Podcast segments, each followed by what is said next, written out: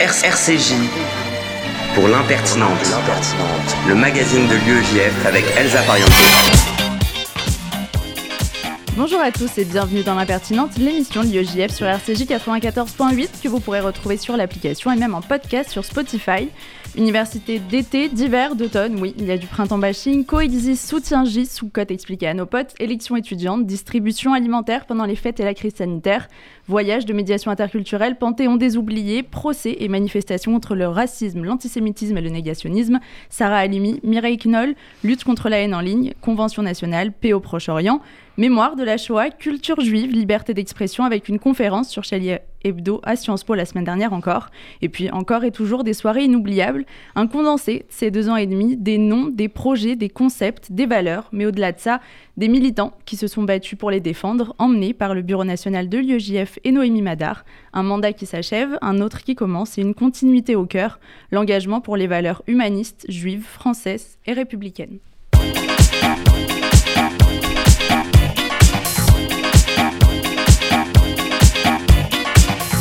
Je recevrai dans un très court instant Christine Angot, écrivaine et dramaturge, pour son dernier roman Le Voyage dans l'Est, distingué du prix Médicis 2021.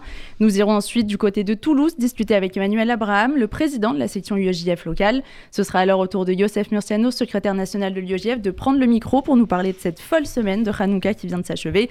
Camille Fermont nous part partagera ensuite ses impressions sur la dernière expo de Lima sur les Juifs d'Orient. Puis ce sera à Noah Sedou de nous parler des Juifs éthiopiens. Et enfin, pour la dernière fois dans cette émission, l'interview de la présidente de l'UEJF, Noémie Madar, l'impertinente sur RCJ. C'est parti pour une heure. RCJ pour l'impertinente, le magazine de l'UEJF avec Elsa Pariente. Nous commençons tout de suite avec notre invitée, Christine Angot. Bonjour. Bonjour. Merci beaucoup d'avoir accepté notre invitation. Vous êtes écrivaine et dramaturge. Votre premier roman, Vue du ciel, est sorti en 1990. Vous avez étudié le droit et les langues, avez pu vous faire connaître des Français en tant que chroniqueuse télé également. Vous êtes officier des arts et des lettres et avec votre dernier roman, Le voyage dans l'Est, paru en 2021 aux éditions Flammarion, vous recevez le prix Médicis. Vous y retracez les différentes périodes durant lesquelles la narratrice a subi les viols de la part de son père. Vous évoquez aussi dans ce livre la façon de réaccéder à ses souvenirs. Après le prix Médicis et la critique assez dithyrambique signée Le masque et la plume, je ne dirais qu'une chose, c'est qu'après avoir lu votre livre, sa première phrase, j'ai rencontré mon père dans un hôtel à Strasbourg que je ne saurais pas situer, est devenue instantanément au moins aussi marquante qu'aujourd'hui maman est morte, ou peut-être hier, je ne sais pas. Il est question très vite dans le roman de, la question de dire, de parler des premières euh, limites franchies par ce père. Vous écrivez je ne trouvais pas les mots qui correspondaient, ils ne venaient pas, la phrase ne se formait pas, l'intention était là, elle se fracassait sur un vide. J'ai refermé la parenthèse en espérant qu'elle se rouvrirait. Euh, parler et se taire étaient euh, au début, je cite, deux méthodes de survie. Qu'est-ce qui fait que l'on peut dire à qui, à quel moment, quels sont les mécanismes que vous évoquez ici? Alors je crois que j'ai justement essayé euh, de ne pas évoquer de mécanisme.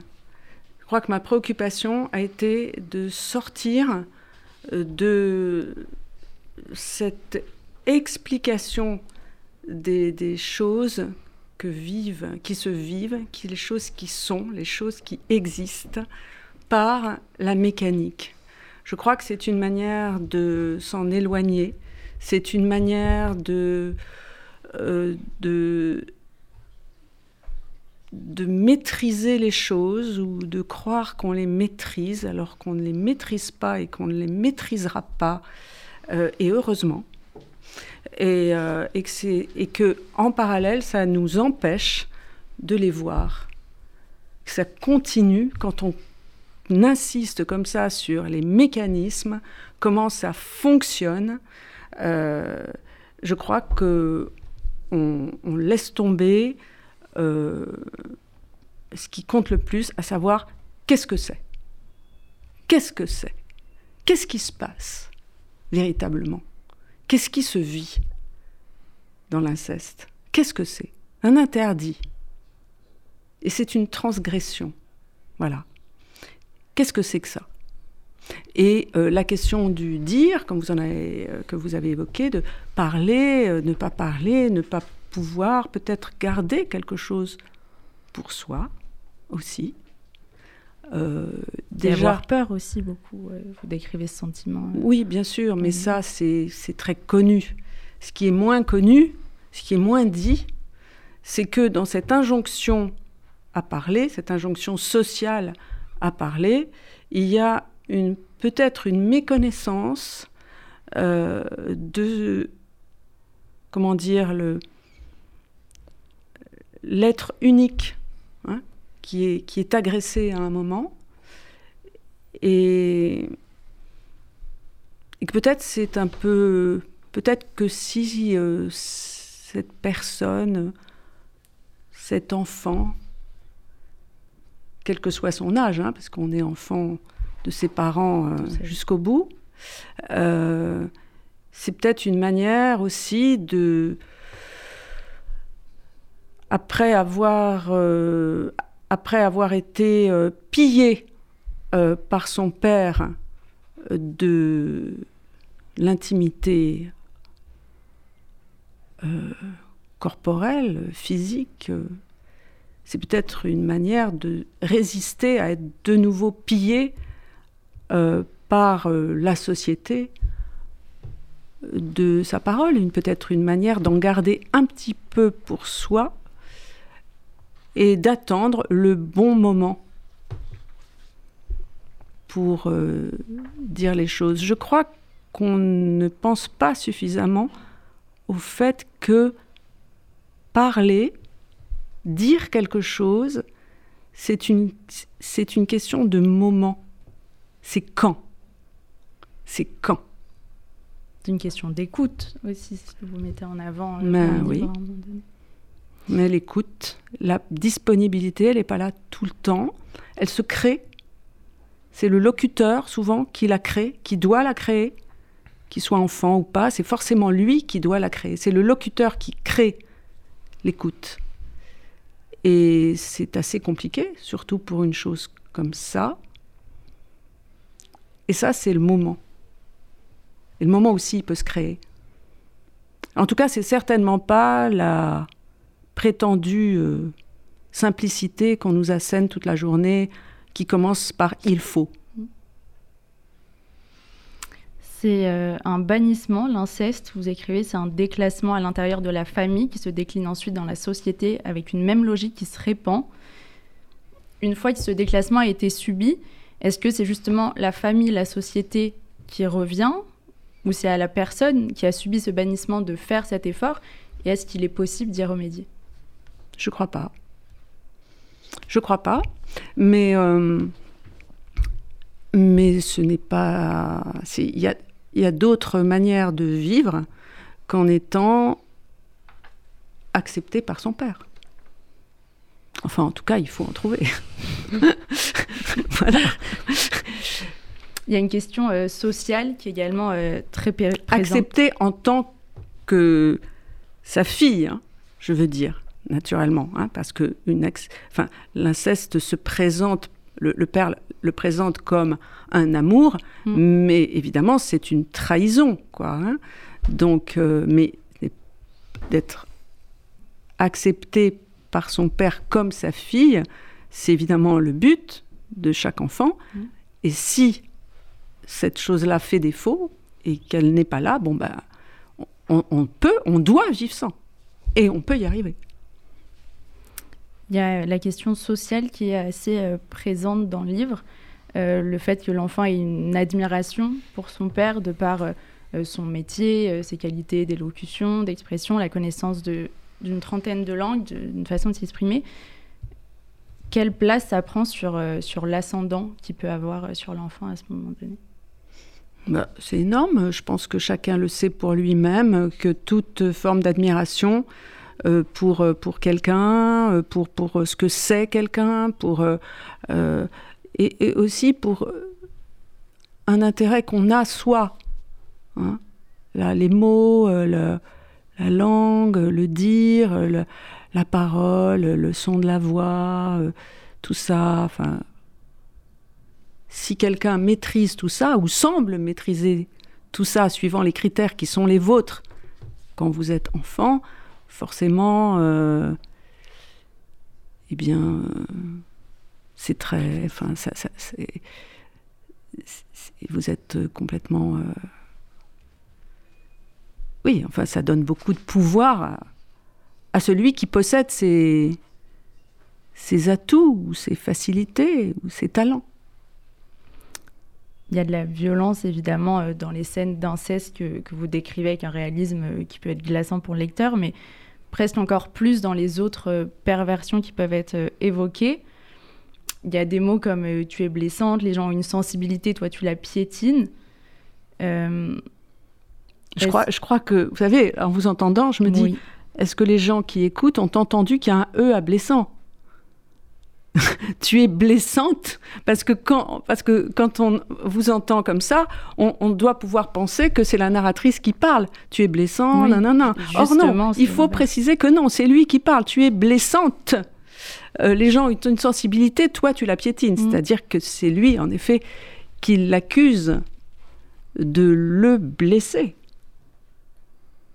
Et ce renversement, il, intervient euh, peu importe il y a plusieurs moments où la narratrice évoque euh, des, périodes d'inceste, de, de, viol, euh, de 13 à 16 ans, et plus euh, tardivement à 25 ans, ou 26 il me semble. Est-ce que ces, phrases-là, cette inversion-là, elle, elle, a le même impact aux deux âges, ou après le viol, dans, dans la façon dont vous l'avez écrit, comment vous avez perçu cette violence des termes? Alors, je crois que c'est bizarrement assez différent. Euh, c'est quelque chose euh, à, quoi j'ai réfléchi assez récemment, de, cette, cette différence-là. Euh, vous avez 12 ans, 13 ans, 15 ans. vous savez que vous allez grandir. Un jour, plus tard, vous avez le projet de, dire et, vous pensez que c'est en le disant que ça pourra s'arrêter. En le disant à votre mère, notamment. Et donc c'est un projet. Ça va se faire. Vous n'y arrivez pas, d'accord Mais vous allez y arriver. Vous pensez que vous allez y arriver. Donc il y a quelque chose qui se projette dans l'avenir. Et vous dites que donc, euh, quand je serai grande, ça sera différent, ça va s'arrêter. C'est, voilà. Donc, il y a un espoir. Ou alors, alors ça c'est une naïveté naturellement, mais quand même, euh, qu'il va arrêter, il va comprendre, je vais le convaincre. Donc dans tous les cas, euh, ça va s'arrêter. Quand je serai grande, ça n'aura plus lieu. Donc évidemment, c'est très violent d'avoir 13 ans et de subir un inceste, mais il y a, quand je serai grande, il y a l'espoir. Je sais que je suis adolescente, mineure, que je n'y arrive pas. Ça va changer, ce n'est pas un état pour toujours, l'avenir existe. Vous avez 26 ans, vous vous sentez forte et vous dites je vais revoir mon père parce que c'est important, j'ai besoin d'avoir un père et je vais finir par arriver à avoir des relations normales avec mon père parce que vous êtes encore dans cette naïveté-là, pensez encore que ça peut arriver, vous vous accrochez à cette, euh, ce désir d'avoir des relations normales, vous le revoyez, boum, vous vous faites avoir de nouveau. Vous êtes grande. Vous êtes majeur. Donc l'espoir, là, euh, c'est quoi? Il n'y en a pas. Il n'y en a pas. Donc, c'est moi quand j'entends dire euh, euh, parfois quand j'entends planer dans les discours politiques récemment pas seulement dans les discours politiques, aussi dans la société. Hein. Il y a tout un tas de gens qui disent ah bah oui, mais faut euh, le consentement quand euh, l'enfant est majeur, etc. Après tout, pourquoi pas? C'est très inquiétant. C'est, si vous voulez, non, non. C'est, je dirais pas que c'est pire à 26 ans. Mais d'une certaine manière, il n'y a pas l'espoir. Donc quand il n'y a pas l'espoir, c'est pire en fait. Ça, je voudrais bien qu'on le comprenne. Justement. Est-ce que ça veut dire que c'est votre vie qu'il y a quelque chose là, c'est votre vie là qui est en train de se, de, de, de se, de se vivre. hein. c'est votre vie. Votre vie sera comme ça. À l'adolescence, vous avez un sérieux problème, vous le savez. Mais il y a l'avenir possible. Il y a la vie d'adulte après. Je vais y arriver. Ce ne sera pas ça ma vie. Ça sera difficile, la vie amoureuse compliquée, tout ça, l'horizon compliqué, mais bon, ça va venir. 26 ans Ah bon? C'est ma vie, ça?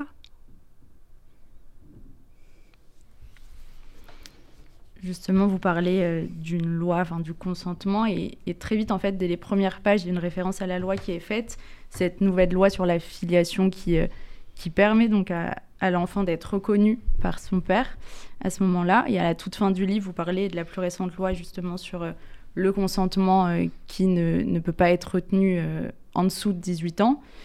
La loi, la justice, dans ce livre, au final, vous leur donnez quel rôle pour les victimes d'inceste celui d'un encadrement euh, pas suffisant ou, ou est-ce qu'il y a un, un appel à revoir quelque chose à ce niveau-là?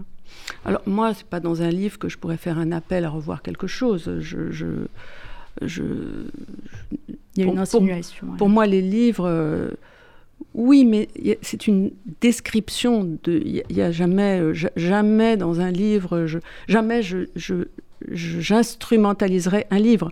Jamais je n'enverrai un message dans un livre. Un livre doit rester euh, complètement. euh, voilà, un, livre.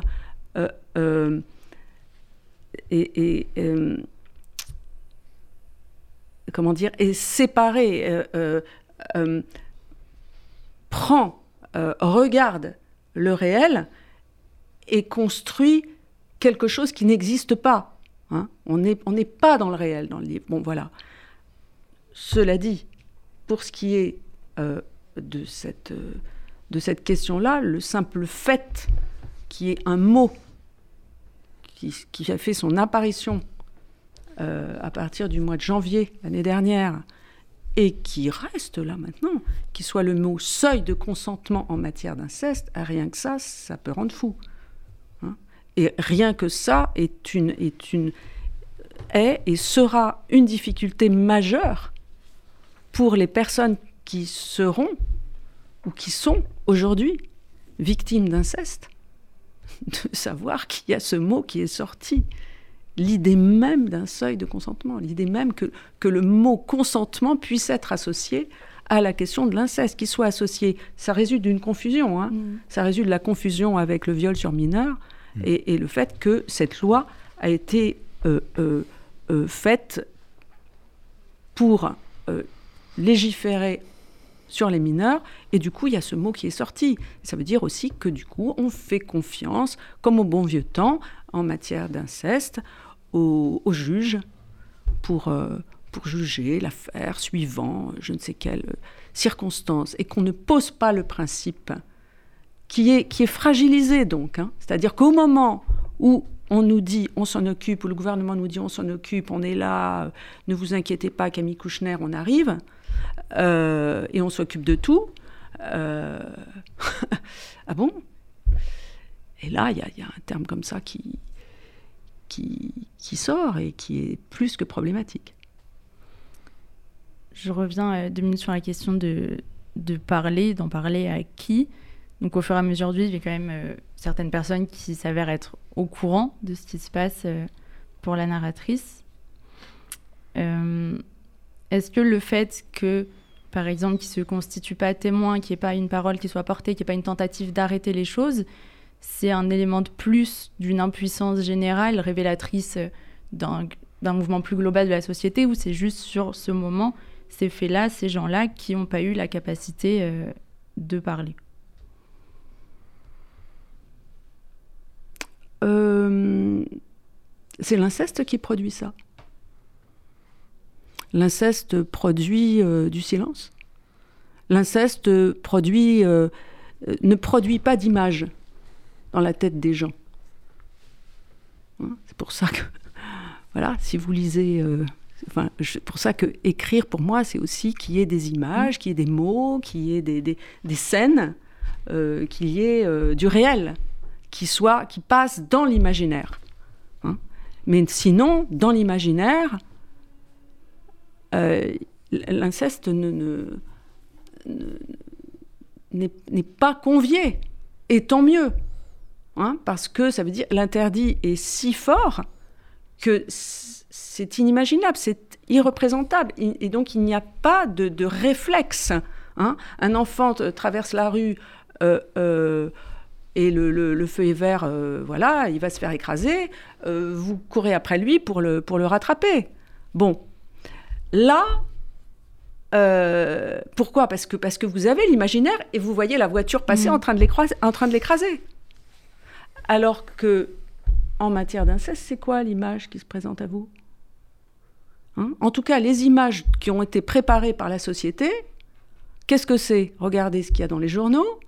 C'est une gamine euh, qui baisse la tête Hein, parce qu'il y a la fameuse phrase euh, la, honte change de camp, qui fait partie des fameuses phrases que je ne peux plus supporter. Bon. La honte change de camp. Alors pourquoi dans tous les journaux Mais tous, hein Pourquoi? Est-ce qu'à chaque fois qu'il y a un truc sur l'inceste, un, papier sur l'inceste, pour dire à quel point c'est un scandale, etc., pourquoi est-ce que l'illustration, c'est un dessin d'une gamine qui baisse la tête, qui a les genoux en dedans, et euh, un nounours par terre. Pourquoi? Pourquoi? Est-ce que c'est pas un dessin d'un type au volant de sa voiture, euh, euh, je sais pas moi, avec euh, une belle cravate nouée dans sa chemise, pour être ça? Une démonstration de pouvoir, autrement dit? Non, c'est une gamine avec la tête baissée. Donc, c'est ça l'imaginaire hein, qui, nous, a été, qui, qui est fabriqué par le social au sujet de l'inceste. C'est ça. Il y a la question euh, de l'écriture aussi, donc euh, des manuscrits qui sont écrits euh, assez rapidement par la narratrice et qu'elle va envoyer à son père dans un premier temps. Un manuscrit, un seul. Pardon, un seul, le premier. Un seul, non pas le premier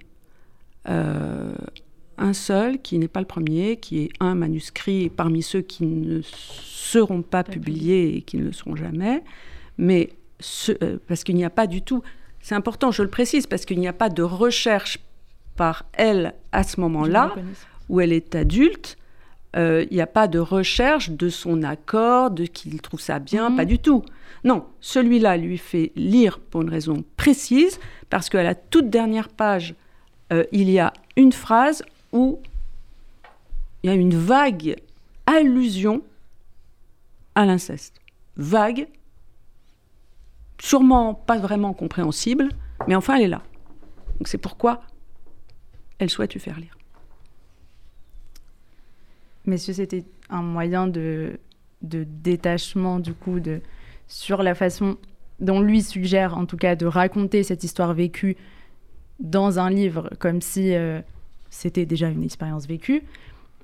Et euh, vous écrivez Tu penses que j'avais besoin de toi pour me donner l'idée d'écrire ce que j'ai vécu? Oui, c'est parce qu'à sa lecture, une fois qu'il lit le manuscrit, il, décide de prendre le pouvoir aussi là-dessus, évidemment. Hein. Il n'y a pas de raison qu'il euh, ne puisse pas formater euh, tout. Hein, il formate la parole, il formate la, manière de marcher dans la rue, euh, il, formate le, il formate tout. Donc euh, si elle écrit et puis si elle lui a envoyé, bon ben voilà, il va tout à fait formater aussi euh, la manière d'écrire et en proposant, pour montrer à quel point il n'a peur de rien, qu'elle écrive Ah, mais tu pourrais parler, tu pourrais écrire sur ce que tu as vécu avec moi, c'est intéressant. C'est une expérience que tout le monde ne vit pas. Mm. Donc là, en effet, euh, il y avait euh, cette... Euh, là, il y a c'est le seul moment de colère de la narratrice. Dans, dans, le livre, c'est le seul moment de colère, en fait. Le seul moment où elle... Où elle c'est pas possible, quoi. Merci beaucoup, Christine Angot, d'avoir été avec nous. Je le rappelle, le titre de votre livre, Le voyage dans l'Est, aux éditions Flammarion. On en a deux, avec le prix, sans le prix, avant-après. Oui. Merci beaucoup, euh, Christine Angot, d'avoir été parmi nous. Merci pour ce livre qui, j'espère, sera aussi un outil pour euh, permettre l'écoute. Au-delà de la parole, l'écoute de tous ceux qui le liront et qui seront peut-être euh, confrontés à cela. Vous parliez d'imaginaire, alors peut-être que malheureusement ou heureusement, ça permettra euh, de symboliser ou figurer cet imaginaire et de lutter euh, contre ce que vous décrivez dans, ce livre. Et, merci pour la confiance aussi que vous nous accordez en étant là et, l'amitié que vous avez envers nous tous et envers l'UEJF. Mais je voulais juste préciser que même si ça n'aide à rien, personne, ce qui compte, le livre est là. Merci à vous. Merci. On se retrouve dans un instant après un peu de musique, c'est Caravane de Raphaël. Est-ce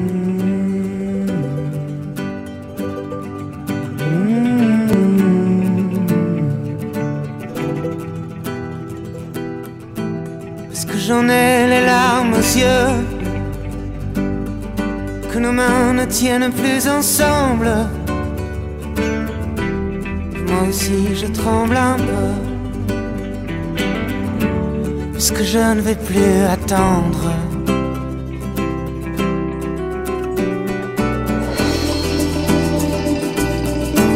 Est-ce qu'on va reprendre la route Est-ce que nous sommes proches de la nuit.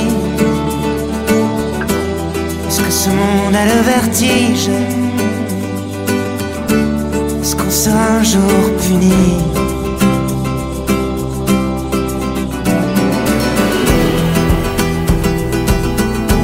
Est-ce que je rentre comme un enfant. Est-ce que je n'ai plus de chemise le bon Dieu qui nous fait. C'est le bon Dieu qui nous brise.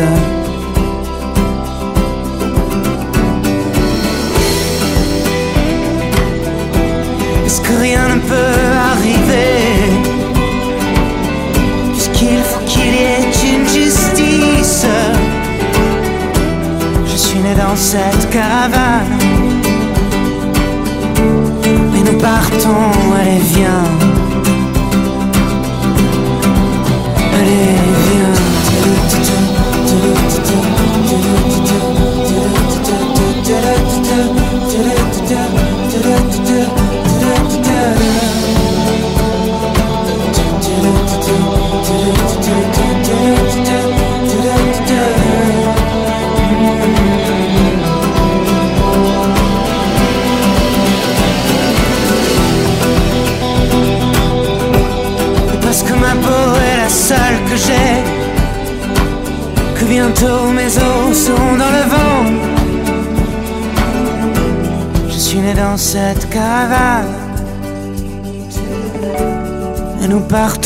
Allez viens.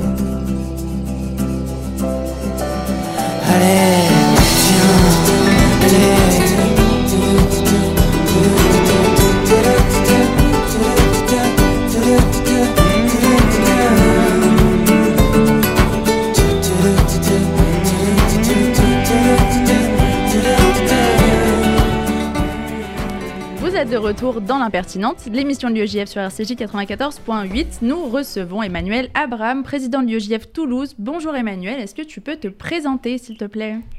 Bonjour Elsa, bonjour Youssef, bonjour à tout le monde sur le plateau. J'espère que vous allez tous bien à Paris. Et euh, bah, merci beaucoup pour l'invitation.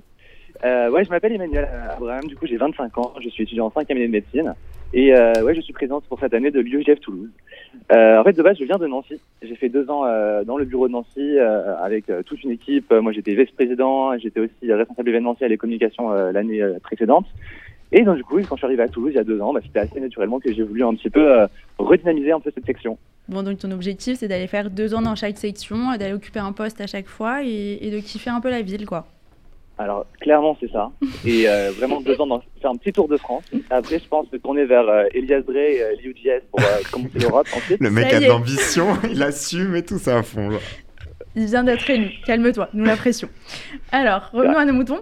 euh, qui dit sa personne. En effet, j'ai entendu dire que euh, l'UEJF Toulouse retrouve une dynamique assez folle avec toi. Euh, Est-ce que tu peux nous en dire plus?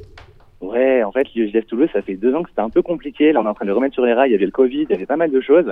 Et donc, du coup, là, vraiment, on a un nouveau bureau, on a des nouveaux projets, on a une envie de rassembler les étudiants toulousains parce qu'on a beaucoup de nouveaux. Donc, il faut rassembler tous ceux qui ne nous connaissent pas encore et tous ceux qui étaient déjà présents et qui ont une grande pause à cause du Covid.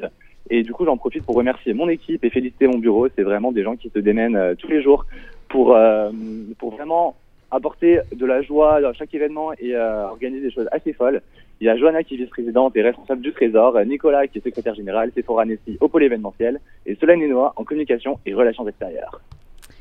Relations extérieures, c'est beau. Non, mais on dirait des ministères, ce truc. Donc, euh, Ouais. tu as parlé de vos projets. Est-ce qu'on peut avoir un petit aperçu quand même? Mais bien sûr. Alors, on a, on a été élu en fait le 19 octobre. C'était il n'y a pas si longtemps, tu l'as dit. Et euh, entre temps, on a organisé trois afterworks, une grosse euh, soirée pour Halloween euh, qui s'appelait Scary Party, un allumage avec la le, de Hanouka du coup hier soir qui était en coproduction avec Olami. La veille, on avait un autre euh, allumage avec que l'UEJF. On a organisé avec le FSU la grande soirée de Sedaka. Donc il y avait euh, moi en guest star, mais apparemment il y avait aussi un mec qui s'appelait Enrico Macias. Je sais pas si vous connaissez. Pas mal. Et euh, du coup, euh, comme j'étais un peu humble, je lui ai demandé de signer un pull UEJF qu'on avait fait cette année. Donc je pense que ça va être le, un petit peu la mascotte pour cette année de l'UEJF. Mais qui est-ce qui le euh, porte le pull? train- Je suis, Pour l'instant, c'est moi. Et je ne le donnerai à personne. Mais évidemment, je le prendrai aux universités d'hier, qui se passeront du 19 au 26. Euh, nous sommes également en train de préparer des conférences. Ah, on sait pas où. euh, À Champs-Rousse, on à. Allez. Champs-Rousse, c'est moi, c'est moi qui donne les infos. 19 au 26 décembre à Champs-Rousse, inscrivez-vous vite, il y a le lien en bio Insta. Bien sûr, mais Emmanuel, c'était une à passe décisive, ça, Youssef. C'était une passe décisive. du coup, on est en train de préparer également des conférences et, euh, et on a un petit peu copié parce qu'on va faire un petit voyage aussi, aussi à la rentrée dans les Pyrénées parce que ça coûtait chez nous quand même. Et euh, des gros shabbats et des gros événements avec euh, nos collègues euh, de Liège à Bordeaux, avec, euh, avec euh, Alex comme président. Mais ça, euh, je vous en dirai pas plus pour, euh, pour aujourd'hui. Donc, il y a un suspense. Est-ce qu'il y a un dernier projet dont tu voulais nous parler? Ou ton- Non, Alors, tes ouais. accompagnements, il me semble. Tes partenaires, ta MIF. Bah alors déjà le gros projet qui arrive aussi, mais ça c'est dur de faire de la pub sur notre radio, c'est qu'on va aussi avoir notre propre émission de radio à Toulouse. Non, mais t'as pas coup, compris, euh, je voulais pas en parler, ça, va- je voulais pas. Ah les gars, mais voyons, oh, soyons, soyons, soyons partenaires, voyons. Bien sûr. Non, c'est pas vrai, on va vous faire de l'ombre, mais bon dommage, hein. c'est c'est comme ça, on arrive dans le game et euh, voilà. UGS, rappelle-toi. Du coup, pour le reste, on a une grosse demande à Toulouse en termes d'étudiants, beaucoup qui sont arrivés en fait euh, pendant le Covid et qui connaissent pas trop la communauté. Donc on est en train, on est, on a pas, mal de liens en fait avec les tous les tous les partenaires qui nous soutiennent vachement euh, la communauté. Donc il y a la CIF, le FSU, le CRIF et tous les, autres acteurs communautaires. Et c'est un grand plaisir de bosser avec eux. Surtout qu'en plus euh, cette année à Toulouse, c'est pas voilà, une, une année importante. On va il y a la commémoration des 10 ans des attentats de Haute-Zaratora qui s'était passé du coup en mars 2012. Donc du coup cette année en mars également il y aura une grosse euh, commémoration et ça voilà on vous en dira plus. On est en train de on est en train de travailler avec le euh, le CRIF Toulouse pour euh, pour la réalisation de cet événement et euh, voilà c'est c'est dans les voilà dans, dans dans les dossiers on va dire. Merci beaucoup, Emmanuel. On te souhaite plein de réussite et à très vite. À très vite. Merci beaucoup Elsa.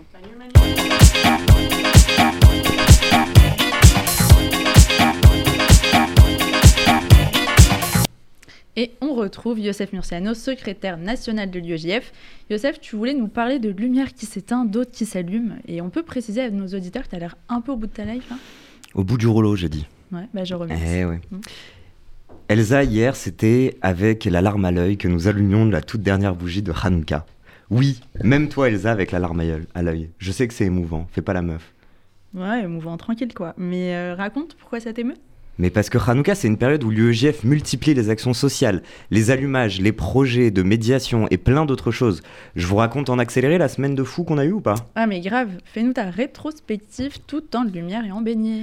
Alors déjà, ne me parle pas de, de beignets, j'en peux plus. Euh, alors, ça a commencé à Menton, pour la première bougie et le premier opus de Hanouka expliqué à nos potes. Vous vous souvenez, il y a quelques semaines, je vous racontais Soukot et nos soukas ouvertes. Et ben là, c'est pareil, mais en plus avec des beignets. Donc à Menton avec la section, puis à Sarcelles dans un centre de jeunes du quartier des Sablons, en passant par la fac de Dauphine et le plus long Hanouka expliqué à nos potes. C'est ouf, on vendu des beignets toute la journée. Et on a fini en beauté à Aubervilliers. Karaoké et médiation, lumière et transmission, partage des cultures. Enfin, ces soirées ont été exceptionnelles. Hanouka expliqué à nos potes, à vous en vrai, tu l'as inventé juste pour retourner à Aubervilliers. Mais bon, Sinon, les sélections, elles étaient chaudes Mais bouillantes, Elsa, bouillantes. Des allumages partout. Descartes, Nanterre, ICP, Dauphine, Assas, Paris j'en oublie, c'est sûr. Et dans toutes les grandes villes de France, à Lyon, à Marseille, à Toulouse, à Nancy, à Bordeaux. Euh, enfin, c'était partout, en même temps, des bougies qui s'allumaient, des cadeaux qui s'échangeaient, en bref, tout ce qu'on aime. Très sympa, mais euh, attends, je crois que tu nous parlais de social au début. Mais oui, aussi Elsa. En effet, mmh. bravo. La section AG a partagé, a participé pardon, à une action mêlant l'école juive et nos aînés. L'UEGF Kiné, quant à elle, distribuait lundi des cadeaux à une cinquantaine d'enfants en situation d'handicap. Ah bah tout de suite on comprend l'alarme à l'œil. En fait, t'es ému et en plus t'es mort de fatigue. Mais euh, si je ne m'abuse, Youssef, on en a parlé. C'est la fin d'un mandat et le début d'un nouveau. Qu'est-ce que tu peux nous en dire? Eh bien, j'en dis que nous terminons aujourd'hui un mandat exceptionnel qui restera dans l'histoire de l'UEGF comme celui de la réinvention un mot que j'ai inventé, je crois. Réinvention face. Vérifié, il existe. Il existe déjà Ok, super. J'ai eu très très peur aussi. Réinvention face au Covid, en multipliant les actions, en créant une cellule de crise lors du premier confinement, une résidence étudiante lors du second et un coworking lors du troisième. L'UEGF réinventait l'action et le rassemblement. Même les temps de formation, les voyages toujours plus fous, les unifs d'automne en double ou celles d'été en France, tout ça a été inventé et réinventé. Réinvention aussi face à la situation sociale chaque minute de ce mandat, nous l'avons vécu, avec en tête la mémoire de l'UEGF de 1944 et une, volonté, toujours plus forte d'attaquer le problème social de front, d'aider toujours plus la communauté juive. Réinvention face à la disparition des porteurs de mémoire, enfin. Je crois que ce mandat marquera l'histoire de l'UEGF beaucoup à travers cette action des plaques où des centaines de militants ont collé à Paris et à Nice des milliers de plaques rappelant le nom et l'âge des enfants déportés pendant la Shoah sur le fronton même des portes de leurs habitations. Je ne vais pas vous refaire le mandat tout entier, là tout de suite, mais j'espère que vous l'aurez compris. Je suis extrêmement fier et ému, oui, encore ému, toujours, d'avoir participé à réinventer le militantisme et l'UEGF au quotidien. Merci Elsa. Merci Merci beaucoup Youssef et on se retrouve après un peu de musique, c'est la même de Gims et.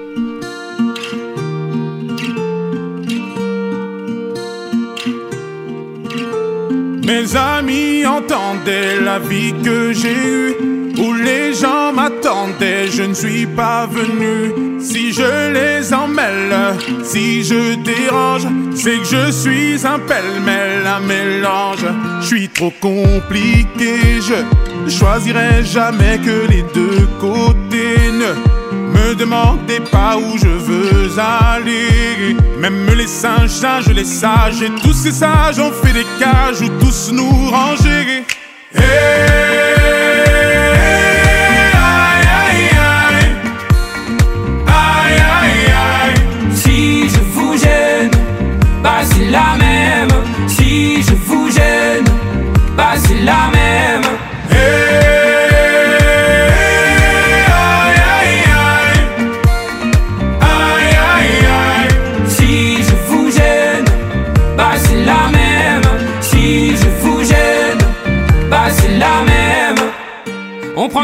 On y range les gens qu'au fond jamais, jamais l'on ne comprend. Comme l'homme est fait de mille bois, ces boîtes que l'on prend ne sont jamais assez grandes. J'ai suivi mille chemins et serré dix mille mains. Hmm. On peut aimer Brel et Megui, aimer même nos ennemis. Je suis trop compliqué, je ne rentrerai jamais dans vos petites cases. Je vis au jour le jour, alors je zigzag. RCJ pour l'impertinente, le magazine de l'UEJF avec Elsa Pariente. De retour dans l'impertinente, l'émission de l'UEJF sur RCJ 94.8. Je suis avec Camille Fermont, déléguée nationale à la culture. Salut Camille. Salut Elsa. Je crois que tu veux nous parler aujourd'hui d'une exposition sur notre histoire. Alors en effet, après cette semaine riche en beignets, retournons dans les racines mêmes du judaïsme. Donc l'Institut du monde arabe propose une exposition inédite racontant 26 siècles euh, d'exil des communautés judaïques du Proche-Orient jusqu'au 13 mars 2022.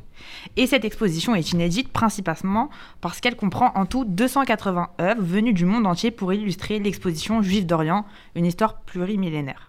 Comme quoi, il n'y a pas que des Algériens, des Tunisiens, des Marocains. Ah, je parle à une égyptienne, tu sais, mais pour recontextualiser, elle retrace les origines, euh, les cultures des Juifs d'Orient pendant les périodes d'exil au Proche-Orient, de la Judée aux rives de l'Euphrate, de l'ancienne Mésopotamie au village percé du Yémen en Arabie. Cette exposition a été pensée en pleine épidémie par l'écrivain Benjamin Stora, un travail colossal alors que le transport aérien était presque à l'arrêt pendant la pandémie. Et il faut savoir que l'idée d'une telle expo suit une trilogie bien pensée par le musée, puisque en effet, on a d'abord eu une exposition sur les trésors de l'islam en 2014, puis celle euh, des, chrétiens, euh, des chrétiens d'Orient en 2017. Et il est tout aussi important d'aller la visiter, puisqu'elle permet, dans un monde où aujourd'hui les tensions ne cessent de croître, d'expliquer la coexistence entre juifs d'Orient et le monde arabe musulman. Et pour aller dans la continuité, Benjamin Stora a sorti une BD intitulée Juifs d'Algérie, dans laquelle il retrace la vie là-bas jusqu'à l'exil. On a trop envie d'y aller. Et euh, sinon, est-ce que tu aurais d'autres petits tips culturels? Alors oui, pour l'anecdote drôle, pour visiter, que nous faut-il faire? Un appareil photo? Ah non, prendre les transports. Exactement, sauf que depuis quelques semaines, les tickets ont disparu de notre quotidien. Je vais donc, en leur mémoire, vous raconter leur histoire. Il n'y a plus de tickets? Non. Ça n'existe plus? Non. Ah si, encore un peu, mais bon. Jusqu'à qu'il n'y ait plus de stock, exactement. Voilà. Donc, euh, il a toujours été bien plus qu'un vulgaire stick de transport. Marque pas, je vous pense bête, il sert aussi bien de filtre cigarette à certains, de cale à une table, avant de terminer souvent au fond d'une poche de jean ou d'un tambour de machine à laver. Jaune, vert, blanc ou violet, chacun sa couleur et son époque. Donc, pour recontextualiser encore, le ticket de métro de Paris est né le 19 juillet 1900 avec l'inauguration de la première ligne de métro, l'actuelle ligne 1. Il a été répertorié sur un système de classement entre voyageurs. Donc rose, c'était 20 centimes pour les premières classes, crème 15 centimes pour les secondes, et vert l'aller-retour à 20 centimes. Donc ça n'a rien à voir avec 2,10 euros actuellement. Puis les tarifs spéciaux sont apparus pour les mutilés de guerre et les prix n'ont cessé d'augmenter. En 1947, cela marque la naissance du ticket unique et euh, la dématérialisation du ticket commence en 2001 avec le lancement du Pass Navigo. Donc si aujourd'hui le ticket nous manque dans nos cœurs, cela est quand même synonyme d'une bonne nouvelle pour euh, l'environnement. Les 550 millions de tickets imprimés par an finissaient pour la plupart sur le sol. Et si vous voulez en savoir plus sur le ticket de métro, il y a un livre qui est sorti écrit par Grégoire Tona, La petite histoire du ticket de métro euh, parisien aux éditions Télémac. Merci Camille. En plus, une petite note écolo à la fin. On adore.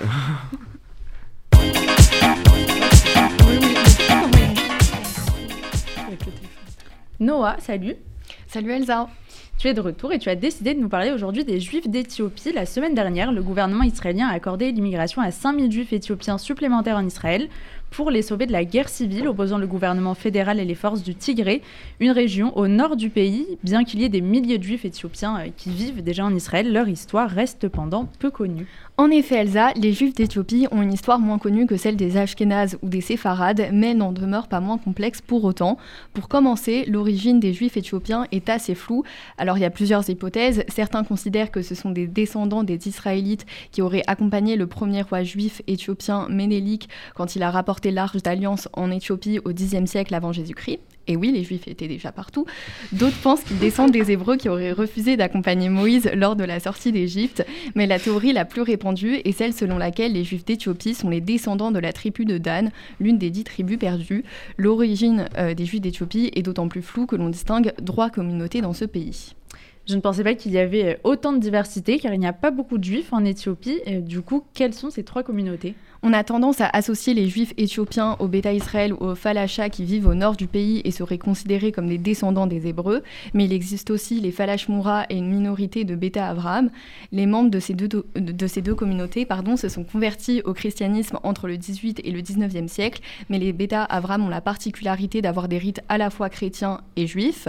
Le rapport au christianisme est étrangement très important car pendant longtemps, les juifs éthiopiens ont dû prétendre être chrétiens, mais ils pratiquaient leur euh, judaïsme en privée afin de ne pas être persécutés. Au fil du temps, cette crainte et les pratiques de ces deux religions se sont transmises et c'est pourquoi aujourd'hui, un grand nombre de juifs d'Éthiopie, en particulier les Falachas et les Falashmura, continuent de pratiquer leur religion en secret. En parlant de pratiques, est-ce que les juifs éthiopiens ont des pratiques très différentes des nôtres? La grande majorité des juifs éthiopiens appartenant au Beta Israël ont abandonné un grand nombre de leurs pratiques ancestrales quand ils sont arrivés en Israël à la fin des années 80, début des années 90, grâce aux différentes opérations menées par le gouvernement israélien pour les sauver de la famine, des rébellions en Éthiopie ou des camps de réfugiés dans lesquels ils étaient détenus au Soudan. Les Beta Israël observaient les mêmes règles que nous connaissons sur le Shabbat, la circoncision et les lois alimentaires, mais ils avaient des usages très différents, notamment en matière de purification. Ils avait des règles beaucoup plus strictes. Par exemple, les femmes s'isolaient dans des huttes de naissance pendant 40 jours après la naissance d'un garçon et 80 après celle d'une fille. Et à la fin de cette période, les femmes devaient se baigner dans une rivière selon un rituel précis. Alors, j'ai pas trouvé lequel exactement, mais je sais qu'il y a un certain rituel à suivre. On te croit. Euh, nettoyer leurs vêtements minutieusement, jeûner et prier pendant une journée pour être réintégrés au groupe. Merci Noah pour ce petit tour du monde de la communauté. Et on va enchaîner tout de suite avec la fin de cette émission. Je suis avec Noémie Madard depuis le début de l'émission, vous l'avez reconnue, évidemment, présidente de l'UEJF. Rebonjour Noémie. Rebonjour.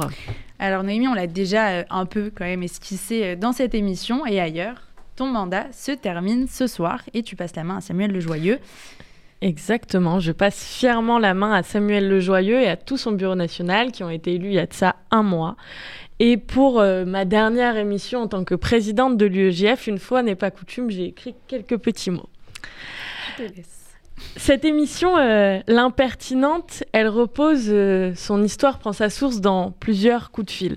Le premier, celui de Richard Audier et Sandrine Seban, qui m'appellent pour me dire Noémie, l'UEJF a une émission, il faut que vous la repreniez. C'est quand que ça reprend? Ok, en septembre, vous êtes aux manettes et c'est reparti. Ok, ok, Richard, on reprend l'émission. Mais alors qui? Qui pour être aux mains de l'émission de l'UEJF Elsa Pariante. Comme une évidence, comme. Comme ça, c'était ça. C'était, Elsa. Déléguée nationale, ancienne étudiante de Sciences Po, amie, drôle, sympathique, tout pour plaire. Un autre coup de fil donc. Elsa, on relance l'émission de l'UEJF. Tu tu es partante pour en prendre la direction? Elle a dit oui tout de suite. J'avais prévu des argumentaires, des contre-argumentaires pour pouvoir la convaincre. Non, elle a dit go. Et puis euh, aussi et surtout, Youssef Murciano à la manœuvre de cette émission avec des chroniques aussi décapantes que sa foi euh, suave. Et puis cette émission aussi qui lui a, je crois, permis de trouver euh, une partie de sa vocation puisqu'il est aujourd'hui étudiant en journalisme. Et des invités, Christine Angot, Jean-Luc Lemoyne, Donette Jacksman, Marilyn Mazeo, Frédéric Anciel que des invités de prestige et surtout beaucoup de rire, beaucoup d'humour, beaucoup d'amitié autour de cette table. Christine Angot euh, est partie en disant il se passe quelque chose dans cette pièce. Je suis d'accord, il se passe quelque chose dans cette pièce. Alors c'est pas la conclusion de cette émission, c'est ma conclusion. Il y a, j'espère, encore des dizaines euh, d'émissions euh, à venir. J'aimerais vous dire et conclure en disant à quel point Elsa Pariante a été aussi pertinente que cette émission euh, était impertinente, à quel point euh, j'étais euh, heureuse qu'on puisse relancer cette émission tous ensemble, que tu en prennes les manettes pour, j'espère, encore de nombreuses émissions avec Youssef Murciano, avec Camille Fermont, avec Noah Sedou, Ruta Sedou, Noah Meguira, de nombreux chroniqueurs, de nombreux présidents de section.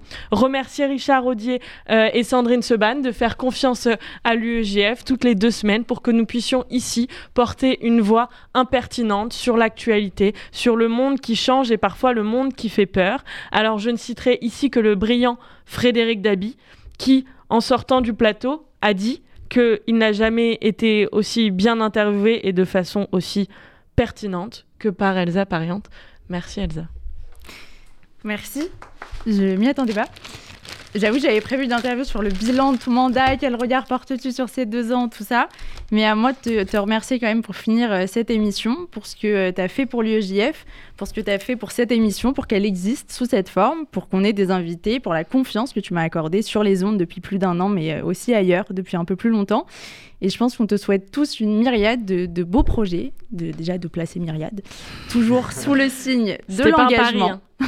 non, Et, et c'est moi qui conclue alors. Je, je, termine avec ces deux petits livres pour toi, Elsa, parce que c'est aussi écrire une histoire qu'on fait ici.